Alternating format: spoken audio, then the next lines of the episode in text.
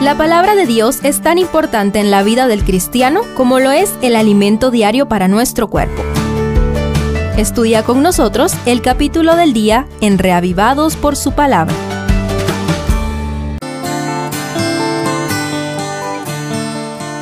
Daniel 5 describe el preámbulo de la caída de Babilonia, la noche en que los hombres de Ciro invadieran la inexpugnable ciudad que descansaba sobre el río Éufrates. Este capítulo que sufrió tantas críticas ahora es un monumento a la credibilidad de la Biblia. Te invito a leer la nota adicional del comentario bíblico adventista. Examinemos juntos el texto sobre Belsasar para aprender de sus errores. Primero, su carácter. A pesar de los abundantes documentos cuneiformes descubiertos sobre Belsasar, aún no se puede asegurar su relación con Nabucodonosor. Una de las posibilidades más probables es que haya sido nieto a través de su madre, la reina mencionada en el relato de hoy. Lo que sí deja bien claro la historia y las sagradas escrituras es el terrible carácter de este joven príncipe que ejerció una corregencia junto a su padre Nabonido quien se había mudado a la ciudad de Tema en el occidente de Arabia, como puedes comprobar en el verso 7. Su insensatez explica la inexplicable fiesta después de la caída de Sipar, muy cerca de Babilonia, y a pocos días de sufrir una amarga derrota en Opis.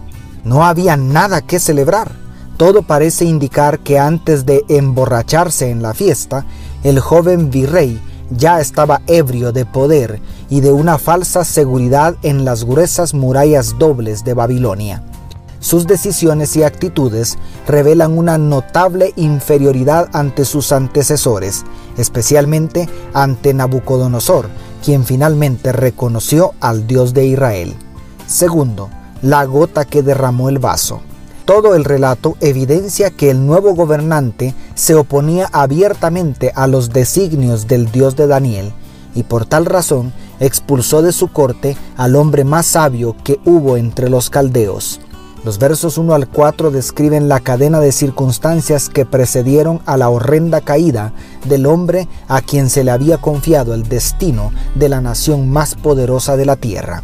Todo inició con una fiesta cargada de toda clase de vicios y placeres mundanales, evento que propició el ambiente para dejarse dominar por las bebidas alcohólicas, hecho que abrió las puertas para el blasfemo acto de traer los vasos sagrados del templo de Jehová para beber vino delante de los príncipes y sus muchas mujeres sacrilegio que fue agravado con la alabanza a los dioses de oro y de plata, de bronce, de hierro y de madera y de piedra que presenta el verso 4. Y tercero, sentencia divina. Tal fue la arrogancia y necedad de Belsasar que el vigilante celestial no pudo guardar silencio. Escucha la sentencia dictada contra él, registrada en los versos 26 al 28. Mene, contó Dios tu reino y le ha puesto fin. Tekel, pesado ha sido en balanza y hallado falto. Pérez, tu reino ha sido roto y dado a los medos y los persas. La ejecución de la sentencia no se hizo esperar. Según el versículo 30, aquella misma noche ingresaron los medo-persas y acabaron con la vida de quien ocupaba el trono en ausencia de su padre. La estruendosa caída de Babilonia resuena por los siglos. Sus escasos restos testifican silenciosamente de la soberanía divina y de la exactitud con que se cumple su palabra.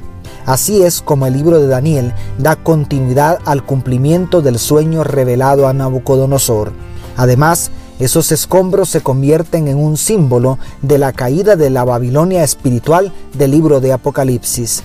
Conocer la historia de aquella ciudad nos ayuda a entender el fin del conflicto cósmico entre el bien y el mal.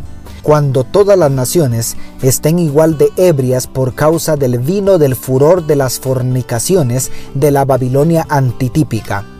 Oh, cuán repentino y terrible será el final de quienes rechacen abiertamente la misericordia de Dios.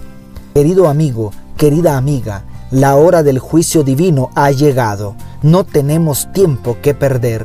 Llegó la hora de procurar el arrepentimiento que el Espíritu Santo nos ofrece. y de advertir a todos los que nos rodean que pronto recibiremos la sentencia de acuerdo con los registros celestiales.